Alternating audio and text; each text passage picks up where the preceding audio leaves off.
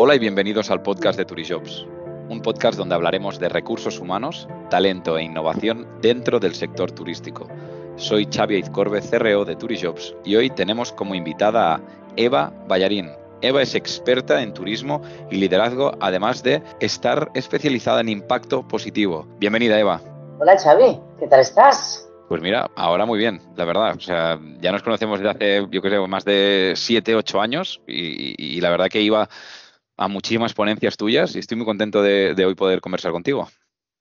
Pues yo también, la verdad es que mm, cuando, cuando recibí tu mensaje invitándome a participar en el podcast, pues la verdad es que me apetecía muchísimo porque, como dices tú, ¿no? nos hemos conocido en halls de escuelas ¿eh? y, y, nos, hemos, nos hemos ido siguiendo y sé que has estado ciertamente en, alguna de mis conferencias. Así que para mí es un placer poder compartir un ratito de charla contigo y con, toda la audiencia de, tu podcast. A ver, antes de entrar en, materia y poder hablar acerca de innovación, ¿no? de tendencias, que, evidentemente es algo que, a mí me apasiona, siempre empezamos por la misma pregunta, que es que el invitado nos cuente su historia. Yo sé que muchísima gente dentro del sector ya te conoce, pero quizás hay candidatos ¿no? Eh, dentro del sector que, aún no saben quién es Eva Ballarín. ¿Qué les contarías de ti? Wow, pues eh, yo llevo ya muchos años en, este, en este sector y resumir más de 30 años es difícil, ¿no? Yo empecé eh, mi carrera muy enfocada en, los hoteles, hice pues, labores de relaciones públicas, hice labores muy operativas, eh, de estar en Tarragona, en, yo, soy de Tarragona, en Monroe, yo estaba trabajando en Monroe, de ahí me fui moviendo, tuve un primer destino internacional, me fui a Túnez, en Túnez estuve abriendo hoteles con una cadena que, se llamaba Trip, ¿no? que ya no, no, no existe. Eh, de Túnez volví a dar el salto a España, en España estuve abriendo eh, los dos primeros hoteles de Por Aventura. Aquello fue una, una experiencia absolutamente fascinante. Ahí me tomé un primer break, me tomé un primer break y me fui a navegar, que es una de, mis pasiones. Me fui a navegar y luego cuando regresé tuve un trabajo durante un tiempo en un campo de golf, en un pequeño campo de golf eh, también en, la Costa Dorada.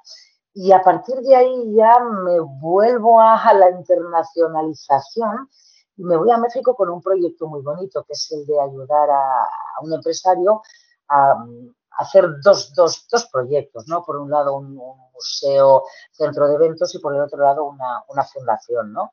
Esto me permite tener más relaciones en, en, México, en Riviera Maya, donde yo vivía, y ahí puedo emprender mi primer emprendimiento y tengo una primera agencia de, de eventos. Pero bueno, la, vida va dando vueltas, ¿no? Y en todo esto, pues yo había sido, pues mira, directora del Hotel Ritz de Barcelona, directora del Hotel Alfa Aeropuerto, había estado trabajando en un montón de sitios, luego me voy a México y en, y en México mm, decido volver, ¿no? Por motivos personales, decido volver a España en un momento en el que el sector y todos los sectores estaban muy difíciles en aquella anterior crisis, ¿no? Del 2008, 2009.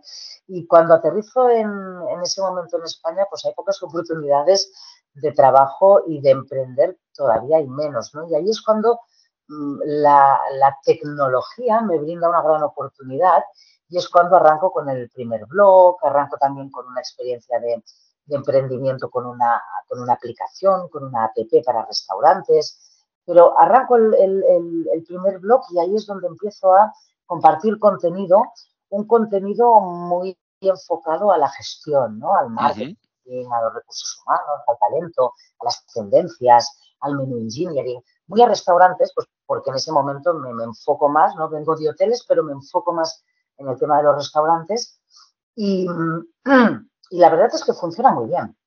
Y de esto ya hace pues más de 10 años y ahí me empiezan a pedir clases y ahí empiezo a, trabajar en, ofrecer clases y cada vez me voy especializando más en la parte de estrategia, ¿no? Cada vez me gusta más enseñar esa parte previa del negocio en la que tú tienes que enseñar un concepto, tienes que diseñar una estrategia, tienes que entender un modelo de negocio, ese momento previo a tomar una decisión, a cómo decides en qué mercado entras, no entras, cómo, cómo, cómo gestionas tus decisiones. Y me voy especializando, ya te digo, ¿no? A través de los años muy en este tema de estrategia, voy dando muchas clases.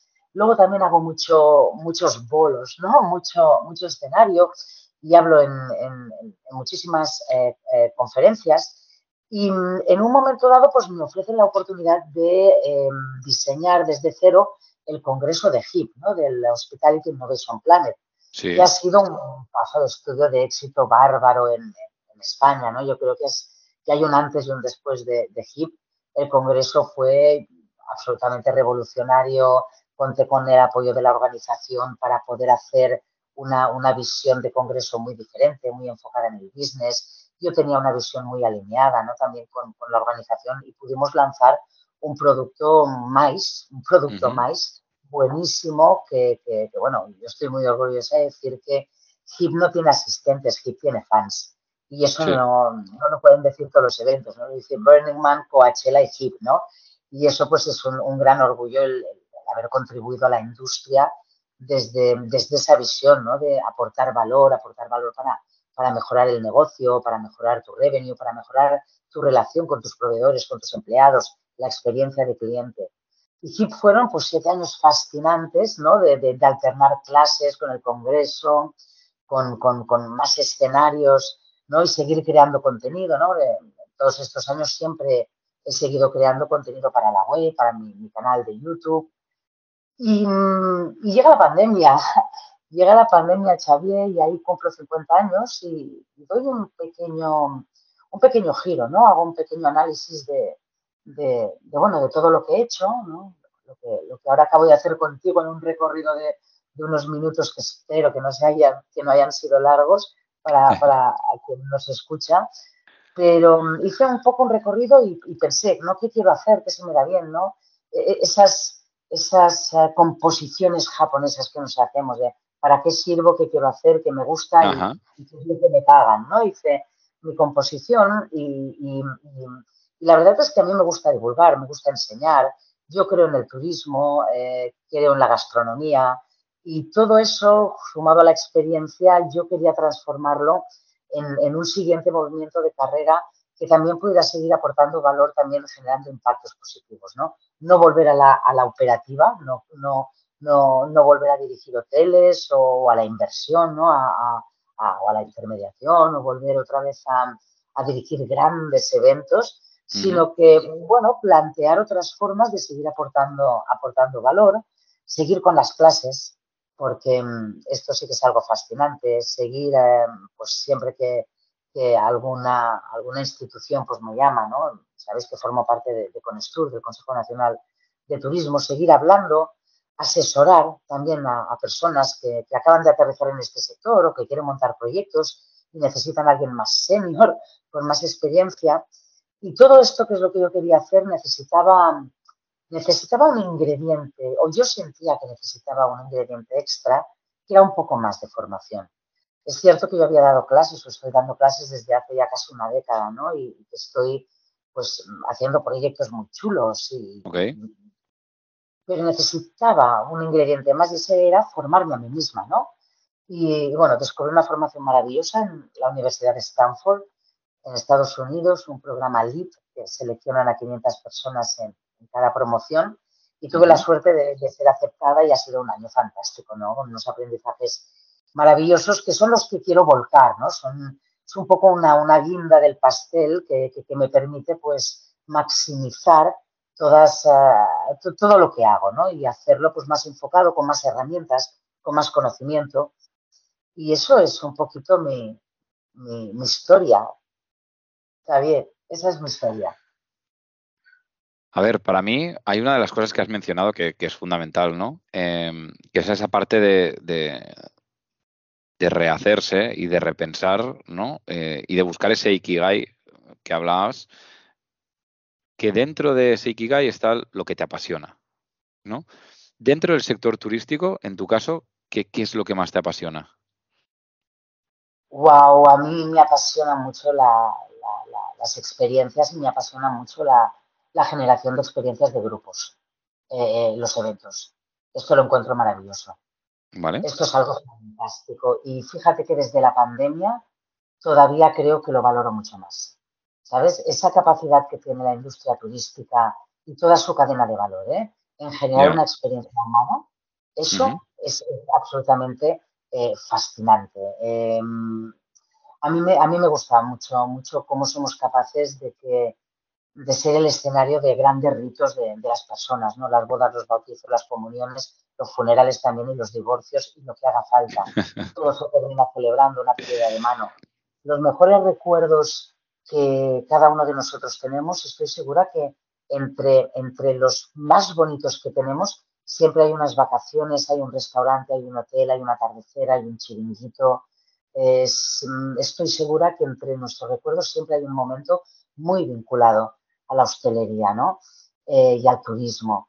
Y nuestra industria, a mí me seduce mucho porque eh, es, un, es, una palanca de cambio tan grande para el destino donde se ejerce. Es, mm. un, es un agente de bienestar, es una, es una herramienta de paz tan fabulosa, nos permite conocernos los unos a los otros, interactuar, diferentes culturas, diferentes formas de pensar, religiones, profesiones, psicografías, el turismo es lo que hace que nos conozcamos, pero que nos conozcamos de verdad, ¿no? Que vayamos a visitar a otras personas en su casa. Por eso es tan importante mantener la autenticidad, ¿no? Porque esa parte que tiene de, learning, ¿no? De, aprendizaje de vida que te permite el, turismo, el turismo es, es bárbaro, ¿no? Hay algo que es inigualable, que, que es un atributo mm, increíble del turismo, ¿no? Que es la parte del territorio. O sea, eh, eh, eh, tú puedes replicar lo que quieras en cualquier lugar del mundo, tú puedes replicar cosas, pero un entorno natural no lo puedes replicar. O sea, tú una aurora boreal en, países nórdicos, tú, no lo puedes replicar en ningún otro sitio. Un atardecer en el desierto no lo puedes replicar. Y si a ese atardecer del desierto le sumas una gastronomía berebere, y si a esa puesta de sol en le sumas, y si a esa experiencia le sumas si a ese entorno, a esa territoria, ese territorio donde se ejerce la actividad, le pones la gastronomía, tienes, tienes un, tienes una, una, herramienta fabulosa para generar experiencias. Y esto a mí me seduce muchísimo del turismo, de la hostelería, de la restauración, de, de toda la cadena de valor. Hombre, tal y como lo mencionas, me están entrando ganas de irme al desierto, claro. O sea, al final Em, es cierto que, para mí, y una de las cosas más importantes, obviamente, es esa experiencia que dices y esa experiencia que cada vez más es tan importante dentro de, la hostelería, del sector turístico, o sea, de, tener bien pensado ese momento wow para el cliente, yo creo que es fundamental porque además es lo que hablamos siempre, o sea, somos la industria de la felicidad, por lo tanto, eh, es importantísimo tener pensado ese Customer Journey y cómo acceder a él y cómo hacer que ese eh, cliente viva esa experiencia. Luego, claro, has hablado de algo, algo tan importante, ¿no? Eh, que para mí es fundamental entender desde tu punto de vista. yo me acuerdo también de cómo hablabas de las tendencias en, ese momento, hace pues, siete, ocho años, de, en la restauración, ¿no? De, la robótica, también hablabas de lo que decías al principio, el menú engineering. Hoy, ¿Qué tendencias ves dentro del sector turístico? Hay muchísimo. El sector turístico se ha diversificado mucho, ¿no? Pero mira, yo hay varias cosas que creo que son muy interesantes, ¿no?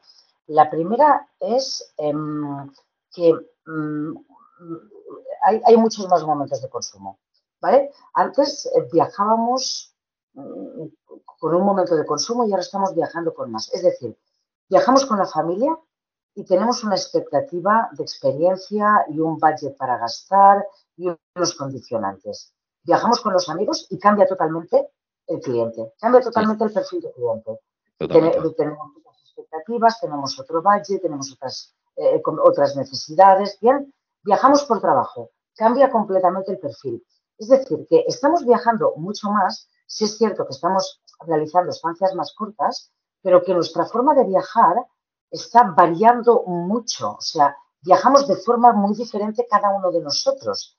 Y esto hace que para el operador, para el hotelero, para el restaurador, esa, esa eh, fijación en el cliente, cuando hablamos siempre de lo del customer centric, tengamos que movernos de lo que es un customer centric, del perfil de la persona, a lo que es un momento de consumer centric, ¿vale?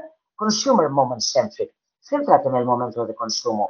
No te centres tanto en mí como cliente, que sí que es importante lo que yo soy, pero, en pero yo valoro más que valores que entiendas mi momento de consumo. Y esos son factores que ahora mismo creo que en marketing, creo que en ventas, en comunicación, va a entrar muy fuerte, ¿no? Entender más el momento de consumo. ¿Qué es lo que va a hacer? ¿Qué es lo que va a hacer ese cliente en mi destino, en mi hotel, en mi restaurante? ¿Cuál es su momento de consumo? Porque tal vez esté en el mismo destino y tenga un momento de consumo muy diferente por la mañana que por la noche. No lo podemos generalizar, ¿no? Mm. Y esto, wow, yo creo que esto va a ser una tendencia interesante. Ver pasar ¿eh? de este customer centric a más el eh, eh, consumer moment centric. Luego hay otra cosa que es el nuevo lujo, que esto es fabuloso, porque el nuevo el lujo se ha diversificado tanto. El lujo antes era algo dorado, carísimo, inalcanzable. Eso era el lujo, el lujo. Y ahora el lujo es algo muy diferente. El lujo ha cambiado. El lujo es una percepción de algo aspiracional, pero el lujo ha cambiado de forma, de color, de textura. Ya no es ese dorado, ¿no? Hay un lujo tranquilo, un lujo reposado, un lujo más acorde con una dimensión más humana, más humanista, ¿no? Em, y luego otra, otra historia, ¿eh? otra tendencia ya que no podemos evitar por mucho de humanismo y de experiencias y todo que lo pongamos muy bonito, es el dato. El dato, dato, dato, el dato. O sea, la industria turística se está convirtiendo en una gran industria de datos. Igual que el delivery es una gran industria de datos, la industria turística al final es una gran industria de datos que a unas compañías que manejan volúmenes muy grandes les sirven para muchísimo, a las consultoras que hacen análisis de tendencias les sirven para muchísimo, pero luego hay una cantidad de microempresa, de pyme, que tiene que fijarse más en el lo que yo llamo el, good data o el right data que el big data. Tienen que analizar muy bien sus pequeños datos, sus pequeñas tendencias, lo que les afectan a ellos, porque muchas veces en esta micropyme, esas grandes macro tendencias que podemos saber, muchas veces ver en datos, no tienen el impacto que pueden tener pues, en, organizaciones que manejan volúmenes mucho más, más grandes. Totalmente de acuerdo. O sea, de hecho, el dato yo creo que es algo que, todas las empresas saben que tienen que hacerlo, muchas ya llevan tiempo, ¿no? Acelerando todo ese cambio y otras, pues, eh, están empezando. Sí que es verdad que es un proceso lento, porque en el fondo em, tienes que tener la estructura hecha para poder primero conseguir esos datos, pero estoy totalmente de acuerdo que esos datos son los que van a permitir luego generar esa experiencia, ¿no? Incluso eh, el otro día, de hecho, eh, en el HIP creo que se hablaba, ¿no? y, en Fitur también, de oye, de poder entrar, ostras, en un, en un hotel, ¿no? Y que directamente hay veces que, no necesitas hacer un check-in. O sea, que la, una cámara directamente te, te analizase los, eh, las facciones, ¿no? Y a través de, toda la tecnología de inteligencia artificial, pues te detectara y te dijese, oye, bienvenido, esta es tu habitación, te saliese la tarjeta y pudieses ir a la habitación. O con el mismo móvil pudieses abrir la habitación, ¿no? Eh, ¿Por qué? para repensar también lo que hablábamos, ¿no? La recepción. O sea, ¿qué hace un recepcionista? Pues darte esa experiencia, más que el checking, darte esa experiencia de recomendarte dónde puedes ir, algo local, ¿no? Una experiencia muy distinta y eso se consigue también a través de, todos estos datos. Aquí hay algo fundamental, que son las personas también, que es lo que estamos hablando. Em, claro, ¿qué crees que sí o sí deberíamos mejorar? Eh, vinculado a, recursos humanos ¿eh? y a las personas dentro del sector. Pues mira, principalmente hay muchas cosas, ¿no? Mm, y, pero principalmente yo creo que el turismo tiene que venderse mejor, la industria. La industria tiene que venderse como lo que es, que es una industria muy, muy sexy. Y es algo que, que, digo muchísimo. El turismo es una industria muy sexy. Es una industria donde tú trabajas estando con gente que en la mayoría del tiempo está de buen humor porque está de vacaciones o lo está pasando bien. ¿Sabes? O sea, trabajar rodeado de gente que se lo quiere pasar bien es una maravilla. Yo recuerdo, mira, yo trabajé en Túnez, yo trabajaba en, hoteles donde organizábamos, cada día organizábamos fiestas. Era una maravilla poder trabajar teniendo gente alrededor que bailaba, que cantaba, que se lo pasaba genial. Yo he dirigido el departamento de eventos del Ritz de Barcelona. No hay cosa más bonita que organizar bodas y banquetes y ver cómo la gente lo está disfrutando y se lo está pasando bien. Sea, es maravilloso poder trabajar para hacer a los otros felices y es que encima estar ahí, estar en la obra, ¿sabes? O sea, participar, porque tú eres parte, eh, eh, parte de ello, ¿no? Em, es una industria que permite unas capacidades de crecimiento. Es una de las industrias que más está creciendo en el mundo. Es que el otro día mm, estaba en una charla con, con gente eh, que venían con informes de crecimiento y tal, y, y, cada, muchísimos de cada diez trabajos en, en el 2030 van a ser de servicios y turismo. Es que aquí hay una gran oportunidad, pero es que no la oportunidad que nosotros tenemos ahora y que estamos viendo con unas miras muy cortitas del recepcionista, el conserje, el cocinero, la gobernanta, el director del hotel. Eh, eh, es, que, es que el turismo va a pegar una evolución que va a cambiar muchísimo. Mira, ya solo la entrada de los Airbnb, ya solo la entrada de un alojamiento diferente al hotel, dio una revolución tremenda, abrió una cantidad de posibilidades tremendas. O sea, al turismo y obviamente como a más democratización, a más uso y a más eh, eh, estímulo empresarial que haya para que haya mejor emprendimiento, más opciones va a haber. Ya te digo, eh, no de recepcionistas y conserjes, que también, sino de muchísimos otros nuevos puestos que ahora mismo ni nos imaginábamos. No nos imaginábamos hace 10 años que hoy en día cualquier hotel que se precie necesita tener un community manager que esté todo el día haciendo fotos, enviando contenido, creando contenido, generando testimonios. Esto hace 10 años no lo pensábamos. Hoy en día es impensable tú tener un hotel donde tu canal de visibilidad máximo es Instagram y no tener una persona que se está ocupando de este canal de venta, promoción, visibilidad. O sea, vamos a ver grandes revoluciones que nos van a traer nuevas profesiones y vamos a necesitar muchas personas. Y esta industria tiene que ser sexy. Tenemos que ser capaces de atraer eh, ese, ese, talento. En ninguna otra industria tienes una, una eh, convivencia con tantos equipos multiculturales. O sea, trabajamos gente de todo el mundo, en hoteles de todo el mundo. Mm. En ningún otro sector puedes viajar de la forma que viajas en hostelerías, que tú hoy en día tienes 25 años, 30 años, y le dices a, a cualquier gran cadena, yo me quiero ir a un destino determinado, estoy cualificado, tengo los estudios, tengo la formación y tengo una X experiencia, y tienes muchas puertas abiertas. Es un campo tremendo de crecimiento personal el turismo, de emprendimiento dentro del turismo. Mm, mm, creo que no lo estamos vendiendo como lo que es, estamos enfocándonos a aquellas cuatro o cinco cosas que todos sabemos y que son muy recurrentes. El turismo es muy duro, la hostelería es muy duro, pues bueno, pues, pues yo creo que hay, hay profesiones que son mucho más duras. Yo creo que un doctor en urgencias que ve pues constantemente personas que están sufriendo, familiares que están sufriendo y hace unos turnos muy largos sometido a mucha presión de tomar decisiones, pues esta persona Em, bueno, mm, tiene un trabajo muy duro.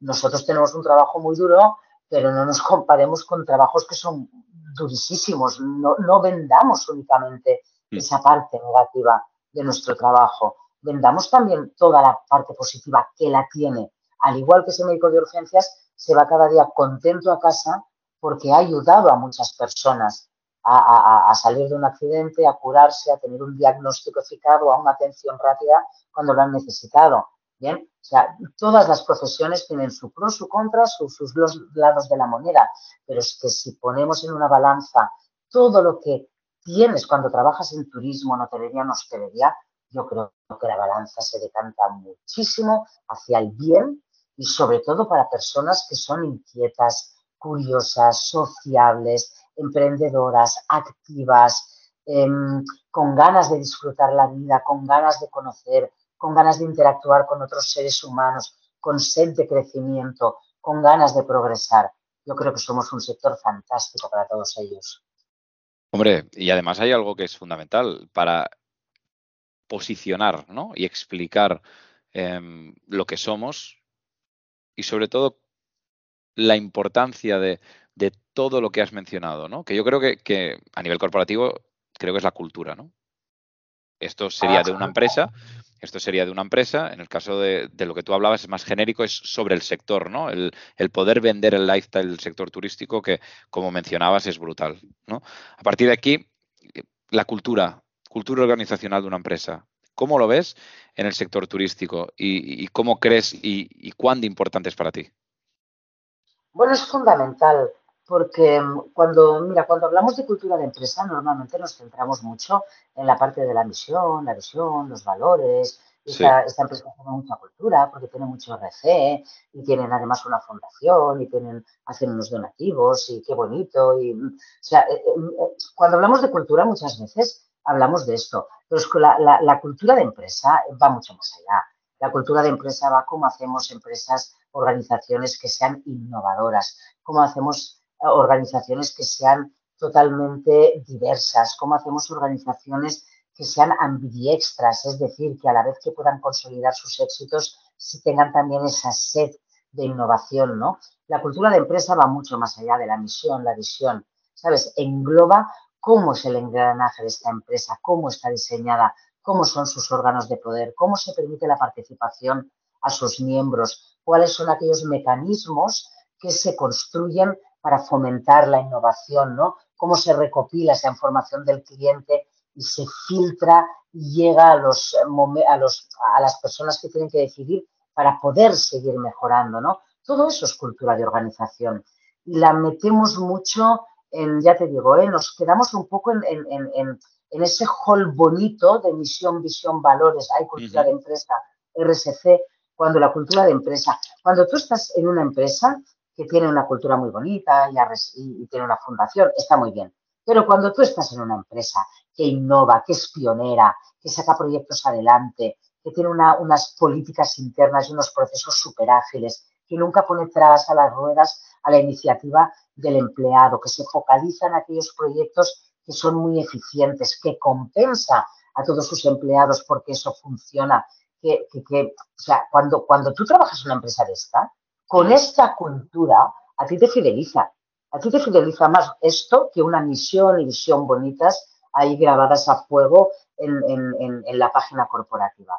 Y eso es la cultura. Y esas culturas tienen que entrar desde arriba. Son el de arriba, el CEO, todos los c se lo tienen que creer. Tienen que entender que la cultura empieza por ahí, que no es un tema de poner una misión, una visión y hacer un copyright bonito de una serie de valores en, en los que todos, todos creemos y en los que todos nos identificamos. No, sino que la cultura de empresa se, basa o, es cómo ponemos ese engranaje que es la organización a trabajar para esos valores, para ese propósito. Y siempre, siempre, siempre cambiando desde arriba hacia abajo. A ver, cuando hablabas de, fidelizar, de, tener una propuesta de valor em, bien definida, de ser radical, ¿no? También con algunas decisiones a la hora de, comunicar eh, tu proyecto hacia todos los colaboradores y hacerlos partícipes. Eh, yo creo que eso es, es, principal y radical para hoy poder fidelizar a alguien, ¿no? Eh, yo creo que todos hemos vivido estar en empresas así. Yo lo vivo en Turijobs y creo que, es fundamental. Lo que pasa que dentro del sector hay como una gran preocupación ahora mismo, ¿no? O sea, todos nos gustaría estar en empresas así, eh, pero nos damos cuenta ¿no? que los distintos eh, medios de comunicación, tanto generalistas como especializados, ¿no? Hablan de esa preocupación, que es encontrar personas para nuestros equipos, sobre todo dentro del sector turístico. ¿no? Sabemos que eso pasa en muchísimos otros sectores, como el sanitario, sobre todo también en, equipos de IT, para encontrar personas tecnológicas, desarrolladores, etcétera, etcétera, es difícil. Pero nos encontramos con que tenemos una gran planta hotelera, tenemos eh, pues el 14% del PIB español que viene de nuestro sector y tenemos muchísimas empresas grandes y sobre todo pequeñas y medianas que necesitan gente para eh, poder tirar adelante esos, eh, esos negocios. ¿no? Según tu opinión, ¿qué crees que lo ha podido ocasionar esta situación que estamos viviendo ahora? Mm, yo creo que, en mi opinión, hay tres, hay, hay, tres factores, ¿no? Que, son, son, bastante reveladores. Uno de ellos es el desprestigio del sector que decíamos, ¿no? El sector, la gente, pues bueno, somos un sector de paso, ¿no? Porque yo trabajo en esto hasta que me salga algo de lo mío. ¿no? Es una frase que se repite mucho, desafortunadamente en hostelería, ¿no? Hay una falta de vocación tremenda, ¿no? Por ese desprestigio. Por otro lado, pues yo creo que durante muchos años llevamos arrastrando unos planes de formación erróneos, ¿no? que el sector privado pues intenta paliar con planes de formación de empresa, pero sigue siendo insuficiente y como decías tú, uno de los motores económicos de, nuestro país no tenga un plan que sea ejemplar mundialmente, o sea, el mejor país del mundo, eh, no sé cuántos años seguidos en el top, um, top number one, tenemos, eh, o sea, tantos visitantes como Francia y como Estados Unidos, ya por delante de ellos, o sea, brutal, todos nuestros índices son brutales. En cambio, la gran base de la pirámide donde se sostiene todo este motor económico, que son las personas que trabajan cada día en la cocina, en la sala y en la oficina, en la recepción, en el office, ¿sabes? Todas estas personas, eh, lo, que, lo que ha sido totalmente descuidado es la formación. No tenemos una formación adecuada, no hay planes de formación adecuados. Ahora nos estamos poniendo las pilas. Mira, ayer vi que eh, Hostelería de España había firmado, creo, un plan de formación, no recuerdo con, qué organismo, pero, pero, pero sí, intentamos hacer cosas, pero como país, como país, y teniendo en cuenta que esto es un motor económico absolutamente imprescindible, porque hay un PIB directo, pero hay un PIB indirecto brutal. Correcto. Eh, eh, no podemos, no podemos descuidar la formación de las siguientes generaciones, la cantera que va a sustentar este gran sector. Tenemos que trabajar para tener un personal de base muy motivado y muy bien formado, para tener unos mandos medios que sean capaces de enamorar, de fidelizar a ese personal de base, que probablemente será más rotativo, lo que sea, pero un personal de unos, unos, unos middle management, unos mandos intermedios muy capaces, muy bien formados y luego tenemos que apostar por esas posiciones de nivel de liderazgo, esos líderes, esos mandos, esos C-levels de cada una de nuestras empresas españolas, de cada uno de nuestros hoteles, de nuestros restaurantes, tiene que ser una persona que tenga una visión clara de hacia dónde vamos, que tenga el conocimiento, que tenga unas herramientas mínimas para tomar buenas decisiones para su negocio. Porque como mejor decisiones tome para su negocio, mejores decisiones tomará para su equipo, para la comunidad, para todos. La formación es fundamental. Y ya te digo, ¿eh?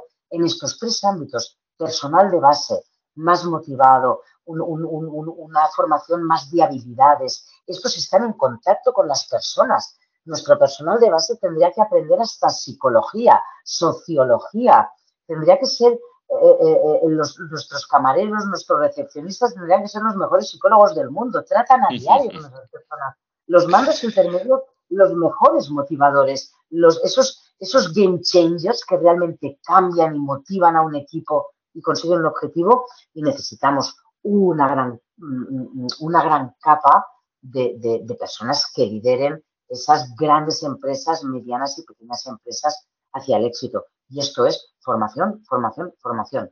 Y una tercera, una, tercera clave de, este problema, ¿no? Si hay un desprestigio del sector, luego no estamos bien formados, pues que ha habido una erupción de profesiones y de otros sectores en todo este tiempo de la, de la pandemia que ha movido los mercados. Muchos camareros están en Amazon, ahora ya igual ya no están en Amazon, ¿sabes? Pero la, la, la pandemia y una tendencia brutal, obviamente, con una correlación es que, totalmente básica con, lo que era la pandemia, no, eh, eh, abrió pues otras puertas, otras posibilidades y muchas personas pues, pues se han ido, se han ido y no, y no, y no quieren volver. Y, hay que volver a ese punto de hay que ser sexys y a ver cómo lo hacemos, a ver cómo somos para que vuelvan, para enamorarlos, para captarlos, para que sean esa sonrisa que necesitamos, esas manos amables, ¿no? Ese, esa mirada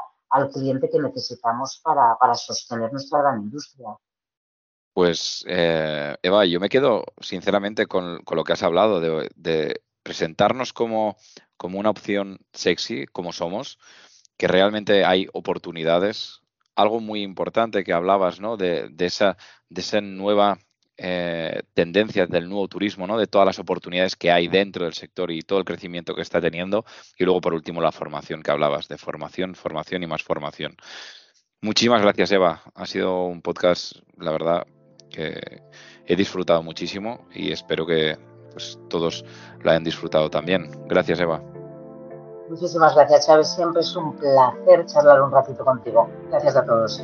Gracias. Y a los que nos estáis escuchando, no olvidéis suscribiros al podcast de Turishops, el primer podcast de recursos humanos del sector turístico en España, y compártelo si te ha gustado. Muchísimas gracias. Nos vemos la semana que viene. Y recuerda, people make the difference. Mm, detener grabación.